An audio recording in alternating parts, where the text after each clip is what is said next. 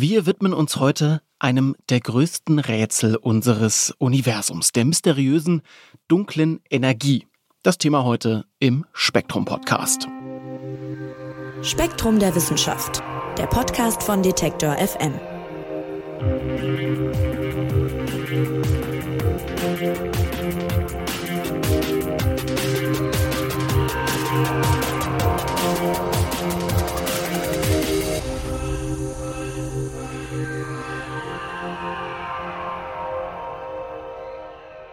Im Jahr 1998, da haben zwei konkurrierende Forschungsteams was entdeckt, was die Physik und Astronomie bis heute umtreibt. Die sogenannte dunkle Energie. Habt ihr vielleicht schon mal gehört. Und diese dunkle Energie, die bleibt auch gut 25 Jahre später ein großes Rätsel. Denn obwohl irgendwie klar ist, dass es sie geben muss, weiß keiner so richtig, was das eigentlich genau sein soll. Dunkle Energie. Also ein ganz, ganz spannendes Thema. Und eins, das extrem wichtig ist, um mehr darüber zu erfahren, was im Weltall so vor sich geht. Und deshalb versuchen Forschende mit neuen Messungen und Teleskopen der dunklen Energie auf die Spur zu kommen. Und Spektrum der Wissenschaft hat sich das Ganze für die aktuelle Ausgabe angeschaut, also mal drauf geguckt, wie weit wir da sind. Und Mike Zeitz, Physiker und Redakteur bei Spektrum, ihr kennt ihn schon, ist mal wieder derjenige, der uns mitnehmen wird in die unendlichen Weiten. Hallo Mike. Hallo Marc.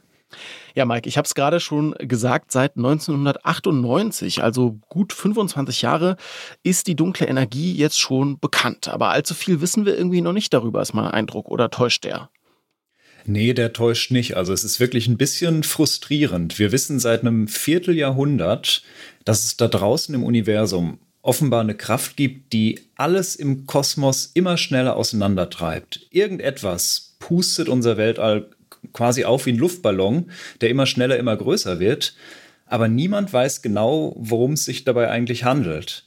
So, und dieses Phänomen, das, das hat zwar einen Namen, die dunkle Energie, du hast ihn genannt, aber außer diesem Namen wissen wir praktisch nichts darüber. Also wir messen nur die Auswirkungen dieses Phänomens. Wir wissen, dass es die dunkle Energie gibt. Aber ihre Ursache, die ist heute noch genauso rätselhaft wie 1998, als sie entdeckt wurde. Also das ist irgendwie ziemlich unbefriedigend. Ich stelle es mir gerade so ein bisschen vor, wie damals irgendwie mit, äh, mit der Schwerkraft vor, vor Newton oder so. Wir wissen, dass die Äpfel runterfallen, aber keine Ahnung warum. Wir sehen, dass sie runterfallen. Genau, und dann musst du dir irgendwann mal auf den Kopf fallen und dann hast du die Eingebung. Aber die dunkle Energie, die ist bisher noch niemandem so richtig auf den Kopf gefallen. ja. Kurz vielleicht auch nochmal zur Abgrenzung war für mich auch nochmal wichtig, dunkle Energie nicht zu verwechseln mit dunkler Materie, ne? Genau, also das sind zwei verschiedene Dinge. Also das Wort dunkel bedeutet in beiden Fällen erstmal nur, dass es da irgendwas gibt, was man nicht direkt sieht, wo man nicht weiß, was es eigentlich ist, aber man kann die Auswirkungen beobachten. Und tatsächlich kam der Begriff der dunklen Materie zuerst. Also bei der dunklen Materie, da ging es ursprünglich darum, dass sich Sterne und Galaxien nicht so bewegen, wie man es gedacht hätte. Das wurde so ab den 1960er Jahren immer klarer. Und damals hat man eben dann die dunkle Materie herangezogen, um diese Unterschiede zu erklären. Und dann hat sich mit der Zeit gezeigt, dass diese unsichtbare Art von Materie, die irgendwie mit ihrer Schwerkraft überall im Universum wirkt, dass die dann eine große Rolle spielt das ist die dunkle Materie. So, und dunkle Energie ist was ganz anderes, mal abgesehen von dem Dunkel davor. Aber die wurde auch tatsächlich nach diesem Vorbild der dunklen Materie benannt. Das ist ein bisschen unglücklich, weil es eben diese Verwechslungsgefahr gibt. Passiert mir auch immer noch mal gelegentlich, dass ich beim Sprechen dunkle Materie versehentlich sage. Also ich hoffe in diesem Podcast jetzt nicht. Und ja, da haben die Astronomen im Prinzip gesagt, ja, okay, da gibt es jetzt was Neues zu der dunklen Materie zusätzlich, was wir auch nicht erklären können. Das nennen wir einfach auch dunkel. Ähm, aber dunkle Energie ist in gewisser Weise sogar das Gegenteil von dunkler Materie, wenn man so will. Also dunkle Materie, die wirkt durch ihre Schwerkraft anziehend auf andere Materie. Und dunkle Energie, die wirkt ganz gegenteilig. Die stößt alles im Universum voneinander ab. Also dunkle Energie, das stellt man sich zumindest so vor, die steckt quasi im im riesigen leeren Raum zwischen den Galaxien und drückt die Galaxien alle auseinander. Also die dunkle Energie, das ist das, was dafür sorgt, dass alle Galaxien mit der Zeit immer schneller voneinander wegfliegen. Okay, und wie kam man denn jetzt überhaupt darauf, dass es sowas wie eine dunkle Energie geben muss? Ja, da steckt einiges an astronomischer Detektivarbeit hinter. Für die Untersuchung, da gab es dann sogar mal den Nobelpreis 2011. Also es ist schon einiges an Arbeit, was dahinter steckte. Und es fängt auch relativ früh an. Also die Entdeckungsgeschichte, die fängt so zumindest von den Grundlagen her schon in den 1920er Jahren an mit Edwin Hubble. Das ist ein Astronom aus den USA gewesen. Und der hat damals, also so in den 1920er Jahren, der hat da angefangen zu vermessen, wie weit entfernte Galaxien sich bewegen. So im Verhältnis zu unserer Milchstraße, also fliegen die weg, fliegen die auf uns zu. Da hat er mal nachgemessen und da hat er festgestellt, dass sich anscheinend alle Galaxien von uns wegbewegen. So, das war noch kein Hinweis auf die dunkle Energie direkt, sondern das war erstmal nur ein Hinweis darauf, dass es irgendwann mal sowas wie einen Urknall gab oder ein Ereignis, von dem aus alle Materie im Universum von einer Stelle aus weggeschleudert wurde. Also Hubble hatte festgestellt, dass die Galaxien alle voneinander wegfliegen. Dann hat man sich daraufhin die Frage gestellt, ja, hört das irgendwann mal auf? Also verliert die Materie, die so voneinander wegfliegt, irgendwann in ferner Zukunft diesen Schwung, diesen Schwung, den sie vom Urknall mitbekommen hat, verliert sie den? Wird sie langsamer? Wie schnell verläuft diese Expansion, die der Hubble gemessen hat gerade? Wie verlangsamt die sich? Und diese Fragen, die man sich da gestellt hat und die Anstrengungen, die man unternommen hat, um das, um das nachzumessen, diese Fragen, die führten quasi direkt vom Urknall zu der dunklen Energie. So, ähm, da haben sich dann nämlich in den 1990er Jahren, also sieben Jahrzehnte später, da haben sich zwei voneinander unabhängige Teams in den USA dran gemacht, genau diese Fragen zu klären. Also die Expansion des Weltalls zu vermessen und zu gucken, ja, wie fliegt das denn eigentlich genau von uns weg alles? Und die haben 1998 dann ihre Ergebnisse präsentiert und da kam es dann zu dieser Sensation.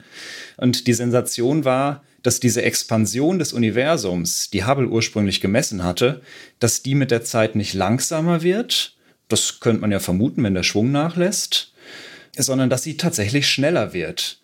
Also hätte man gemessen, dass weit entfernte Galaxien, die haben sie sich angeguckt, also noch viel weiter entfernte Galaxien als Hubble gemessen hat, Hätte man gemessen, dass die ein bisschen heller sind, als man eigentlich erwartet, dann hätte man quasi nachgewiesen, dass die Expansion langsamer wird, weil weit entfernte Galaxien, die würden uns heller erscheinen, als sie es jetzt bei einer konstanten Expansion würden, weil sich in der Zwischenzeit die Ausdehnung des Universums verlangsamt hat. Das heißt, die Galaxien sind uns ein bisschen näher und würden deswegen heller aussehen.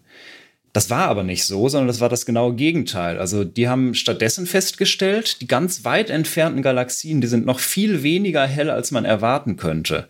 Das heißt jetzt übersetzt, dass sich über die Jahrmilliarden die Ausdehnung des Kosmos noch beschleunigt haben muss, dass diese Galaxien also noch viel, viel weiter weg sind, also viel weniger hell sind, als man eigentlich gedacht hätte. Und das war völlig überraschend. Also da scheint es jetzt irgendeine mysteriöse Kraft zu geben, die eben alles im Universum auf diesen großen Skalen, die man angeguckt hat, alles auseinanderdrückt. Irgendeine rätselhafte Energie im leeren Weltraum zwischen den Galaxien, eben, naja, das war dann die dunkle Energie. Und die kam völlig unerwartet. Die Ursache konnte niemand erklären, aber die Daten, die damals genommen wurden, die ließen sich eben nur so deuten. Und ja, dann war in, in dieser ganzen Kosmologie war da plötzlich ein riesengroßes Fragezeichen und alle haben sich gefragt, ja, was, was zum Teufel steckt da bloß hinter dieser komischen, dunklen Energie? Das geht ja auch so ein bisschen gegen, ich sag mal, unsere Intuition von, von den Kräften, mit denen wir so zu tun haben. Ne? Also wenn wir würden ja erwarten, von unserem Verständnis hier irgendwie irgendwas auf der Erde. Ich denke an einen Billardtisch oder so, dann stößt man da so die Kugeln an, die da in der Mitte drin liegen. Da kommt also ein Impuls und dann fliegen die irgendwie weg und dann werden die logischerweise, für uns logischerweise mit der Zeit irgendwann langsamer. Und im Universum ist es jetzt so, die werden sogar noch schneller. Genau, also das ist ein schönes Bild, dieser Billardtisch. Wenn du das einmal anstößt, normalerweise du erwartest die Kugeln werden langsamer, aber bei der dunklen Energie ist es so, dass die Kugeln immer schneller werden, immer schneller und dieser ganze Billardtisch dann irgendwann vor schnell umherflitzenden Kugeln wimmelt, die irgendwann so schnell auseinander streben, dass der ganze Billardtisch gesprengt wird. Also das ist auch tatsächlich so eine ferne Zukunft des Universums, wenn die dunkle Energie irgendwann mal so mächtig ist, dass sie nicht nur die Galaxien auseinanderreißt, sondern sogar die Sterne in den Galaxien und in den Sternen die Sternsysteme, am Ende vielleicht sogar die Atome selbst. Also alles fliegt immer schneller durcheinander und das ist völlig kontraintuitiv.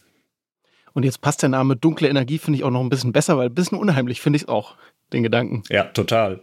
Und diese Suche nach der dunklen Energie jetzt, die berührt, das hat man eben schon rausgehört, auch ganz grundlegende Fragen der Physik einfach, ne, die auch was mit dem vorhin schon erwähnten alten Isaac Newton zu tun haben und auch Albert Einstein schreibt ihr. Inwiefern? Ja, der Newton, der hat ja schon im, im 17. Jahrhundert gelebt, also schon ganz schön lang her. Und der hat damals das Gravitationsgesetz entdeckt, also dieses grundlegende Prinzip, dass sich zwei Massen gegenseitig anziehen. Und wenn du jetzt ein Universum hast, das riesengroß ist und das voller Materie steckt, dann muss ja schon nach diesen uralten Gesetzen von Newton, da muss man sich ja schon mal fragen, warum fliegen diese ganzen Sterne und Galaxien nicht mit der Zeit wieder aufeinander zu, weil die haben ja alle eine Masse, die ziehen sich alle im Prinzip gegenseitig an. Warum bewegen die sich nicht irgendwann mal aufeinander zu? Und wie passt das zu dieser Vorstellung, die man damals ja auch schon hatte, dass das Universum unendlich alt wäre, unveränderlich wäre?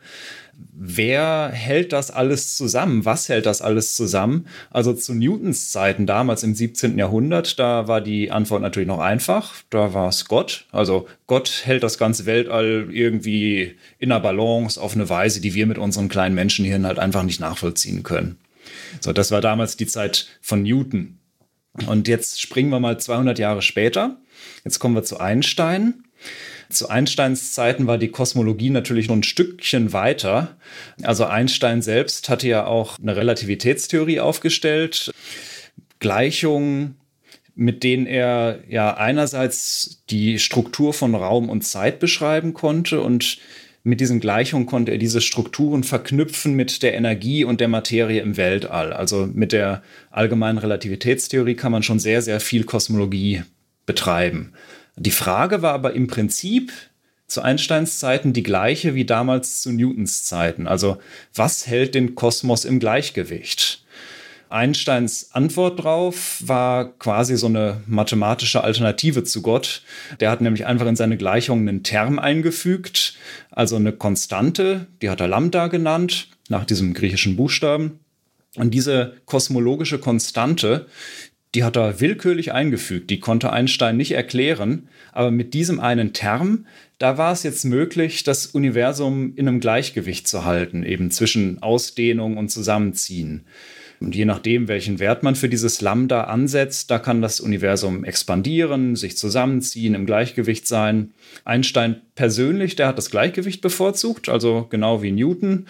Viele Physiker zu der Zeit auch. Aber so eine tiefere physikalische Erklärung für dieses Lambda gab es nicht. Und gerade so zu der Zeit, als Einstein seine allgemeine Relativitätstheorie entwickelt hat und als es diskutiert wurde, ja, was bedeutet dieses komische Lambda, da kam dann der Edwin Hubble und hat das expandierende Universum entdeckt. Die, diese ganze Sache mit dem Gleichgewicht war dann über den Haufen geworfen und dann schien es deswegen einige Zeit lang so, als würde man so eine kosmologische Konstante eigentlich gar nicht mehr brauchen. Also man hatte diese von Hubble gemessene Expansion und man konnte im Prinzip alles, was im Weltall zu beobachten war, mit Einsteins Gleichung ohne dieses Lambda erklären, mit einem Urknall, mit dessen Nachwirkungen. Und ja, das ging auch ziemlich lange gut, eben so lange bis 1998 diese beschleunigte Expansion entdeckt wurde.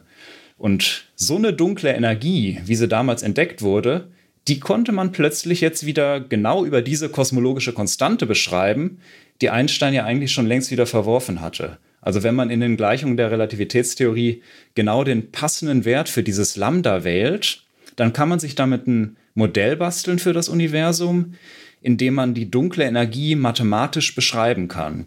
So, also mathematisch halt. Physikalisch, erkenntnistheoretisch, da hatte man immer noch gar keine Ahnung. Aber so rein mathematisch passt diese dunkle Energie ganz perfekt in Einsteins Formeln.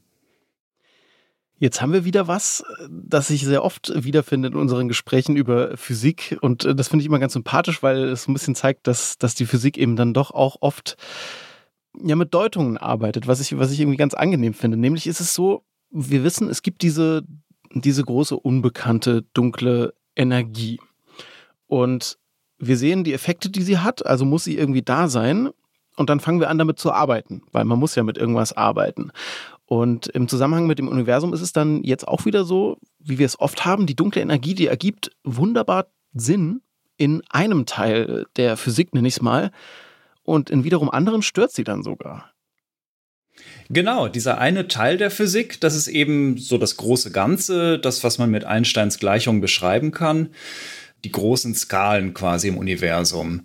Da kam die dunkle Energie zwar eigentlich auch total überraschend, aber letztlich passt sie halt dann doch irgendwie ganz gut zum Gesamtbild. Also mit dieser dunklen Energie, da konnte man dann auf einmal ganz viele verschiedene Befunde zusammenführen, die bis dahin eben total seltsam waren. Also bis dahin schienen zum Beispiel einige Strukturen im Universum, einige Sterne überraschend alt zu sein. Also die waren so alt quasi, dass man sich gefragt hatte, wie konnte es überhaupt im Universum genug Zeit geben seit dem Urknall, dass sie sich bilden und heranreifen konnten. Aber wenn sich jetzt über die dunkle Energie eben die Expansion des Universums heute beschleunigt, dann heißt das, dass sie früher langsamer war und die Ausdehnung wäre dann früher halt nicht so schnell gewesen wie heute. Es wäre mehr Zeit seit dem Urknall vergangen, als man eigentlich gedacht hat. Dann wäre genug Zeit auch für die Strukturbildung gewesen, Problem gelöst. Und so macht die dunkle Energie eben auf ganz vielen großen kosmologischen Skalen total viel Sinn. Also so ein anderes Beispiel, wo die dunkle Energien so, ein, so, eine Lücke im Weltbild aufgefüllt hat. Das ist auch die Geometrie der Raumzeit insgesamt, also was Einstein eben mit seinen Gleichungen beschrieben hat. Da gibt es gewisse kosmologische Modelle und die beschreiben, wie sich Materie und Energie so in den Sekundenbruchteilen nach dem Urknall im Weltall verteilt haben. Das Problem war immer mit diesen Modellen, die Materie und die Energie, die man tatsächlich beobachten konnte im Universum, die war nicht dicht genug verteilt, damit eben diese Modelle funktionieren. Also selbst wenn man diese komische dunkle Materie noch dazu nimmt, dann hat immer noch eine Riesenmenge an Energie gefehlt, um auf diese nötige Energiedichte im Universum zu kommen. Und dann kam plötzlich die dunkle Energie. Die war zwar überraschend, aber jetzt war sie da. Und die hat nun genau die richtige Menge an Energie geliefert. Und da war es plötzlich auf diesen großen kosmologischen Skalen so, als wäre in ganz vielen Bereichen mit der dunklen Energie endlich so ein fehlender Baustein entdeckt worden. Also die passte perfekt zu den Gleichungen, alles ergab Sinn. Das ist die eine Seite. Die andere Seite, die du angesprochen hast, auf der es vielleicht nicht so viel Sinn ergeben hat, das ist die Seite der kleinen Skalen. Also die Welt von Teilchen, die Teilchenphysik, die Quantenmechanik. Die braucht man ja eigentlich, wenn man Phänomene nicht nur beschreiben will, sondern auch irgendwie nach tieferen physikalischen Erkenntnissen sucht da ist dann ja die entscheidende Frage ja, was ist die dunkle Energie eigentlich? Also woher kommt die? Was für eine Art von Kraft ist das? Und Kräfte, Wechselwirkungen, die spielen sich eben auf dieser kleinen Ebene von Teilchen und von Quanten ab. Und da ist die dunkle Energie, wenn man da hinguckt, ein totaler Fremdkörper.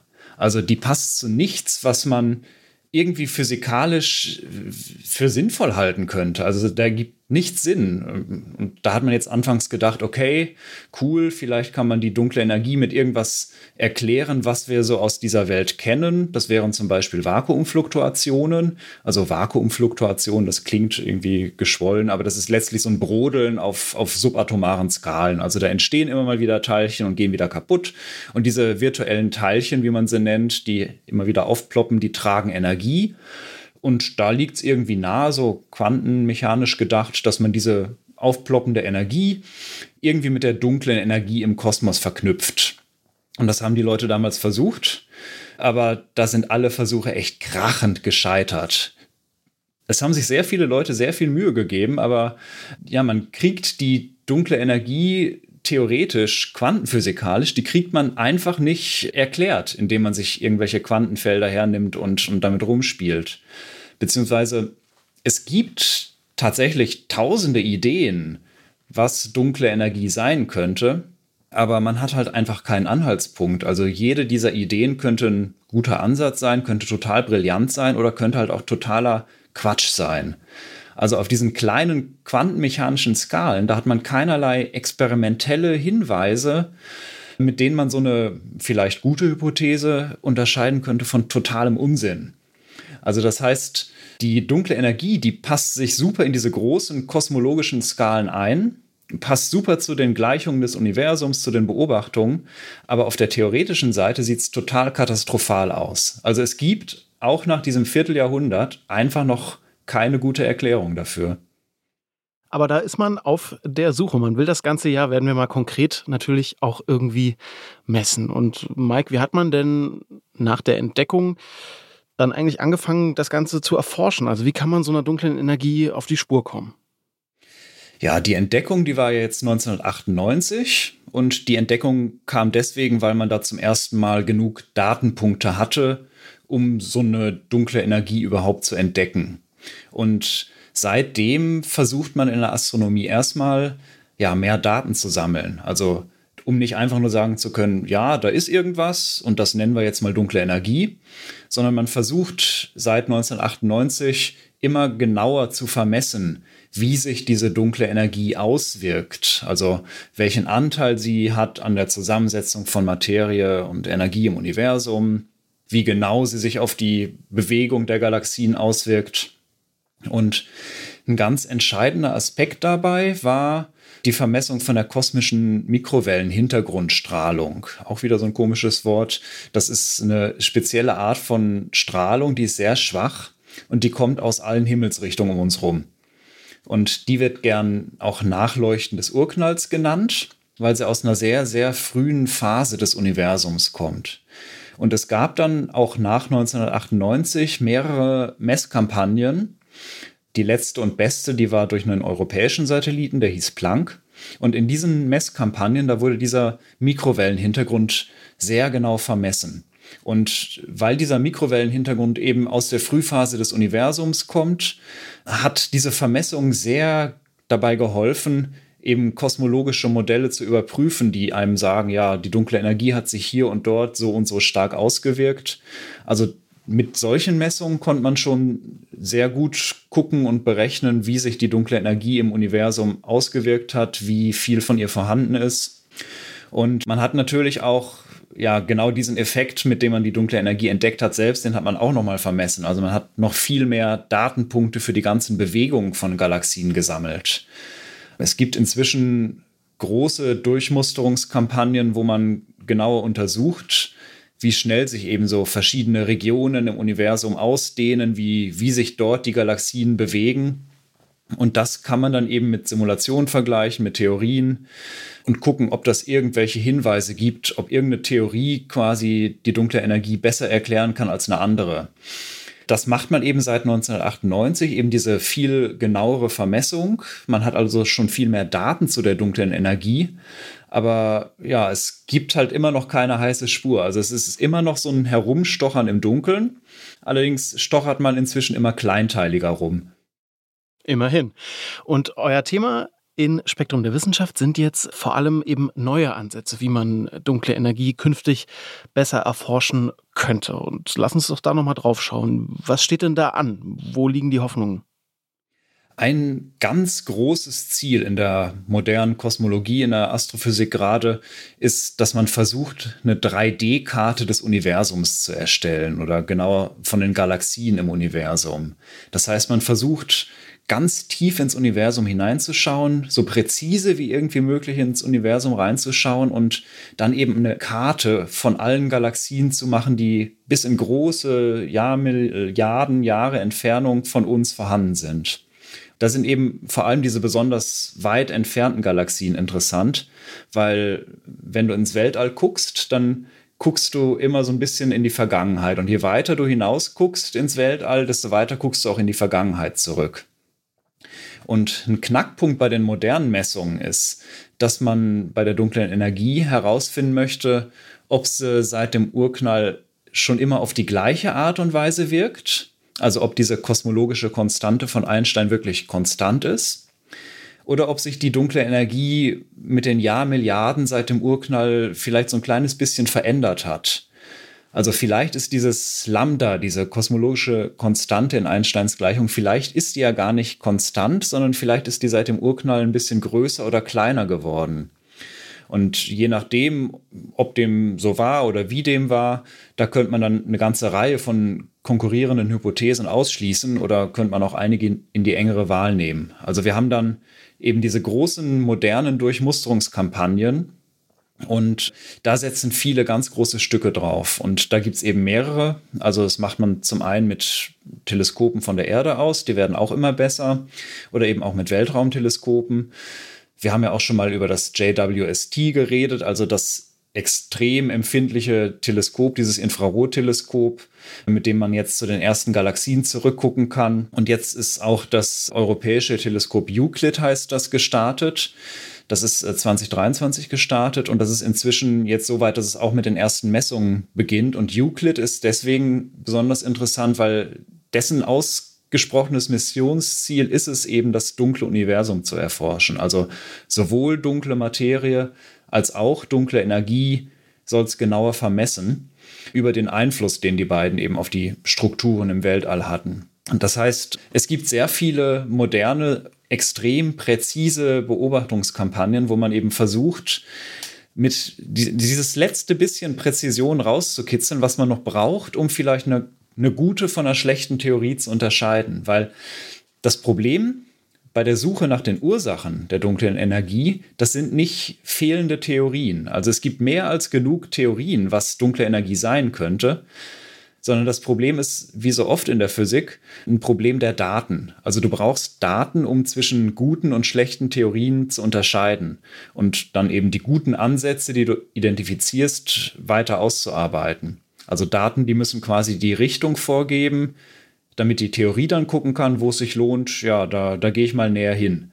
Und viele in der Physik, die haben jetzt eben die Hoffnung, dass mit dieser neuen Generation von Teleskopen, mit diesen ultra präzisen sehr weiträumigen Durchmusterungskampagnen, dass es da vielleicht endlich vorangeht. Also ich persönlich, ich hoffe sehr, dass es da bald weitergeht, weil ich finde diesen Zustand auch einfach furchtbar. Also wir wissen seit einem Vierteljahrhundert, es gibt da draußen irgendwo eine geheimnisvolle Kraft. Es gibt eine Energie, eine dunkle Energie, die das Schicksal des Universums bestimmt, die ja letztlich sogar zwei Drittel der gesamten Energie des Kosmos ausmacht. Also es gibt das, aber wir haben keine Ahnung, was dahinter steckt. Und ja, ich habe es am Anfang schon gesagt, ich, ich bin da total frustriert. Ich bin Physiker. Ich will wissen, wie die Welt funktioniert. Und ja, zu erfahren, woraus ein Großteil dieser, ja, woraus ein Großteil des Universums besteht, woraus diese Energie besteht, die jetzt noch völlig im Dunkeln liegt, das, das wäre einfach großartig. So diesen Triumph der Kosmologie noch zu meinen Lebzeiten mitzuerleben, das wäre schon schön. Insofern hoffe ich sehr, dass diese neuen Kampagnen, diese Durchmusterung, dass da jetzt endlich ein paar Impulse kommen, um diese dunkle Energie vielleicht endlich zu erklären. Ja, dann hoffe ich mal, dass sich das Universum erbarmt, Mike, und dir endlich sein großes Geheimnis preisgibt, nämlich die dunkle Energie. Auf deren Spuren sind Forschende auf der ganzen Welt und versuchen eben mit neuen Teleskopen, wie Mike gerade erklärt hat, diesem Rätsel eben auf den Grund zu gehen. Wer noch mehr dazu erfahren will, der schaut in die aktuelle Ausgabe von Spektrum der Wissenschaft. Die gibt's auf spektrum.de oder ganz klassisch im Zeitschriftenhandel zu kaufen. Ja, und lieber Mike, wieder mal ein schöner Ausflug ins Weltall mit dir. Vielen, vielen Dank fürs Erklären. Immer wieder gern. Und auch euch vielen, vielen Dank, dass ihr dabei wart bei dieser Ausgabe des Spektrum Podcasts. Eine neue gibt's wie immer kommenden Freitag.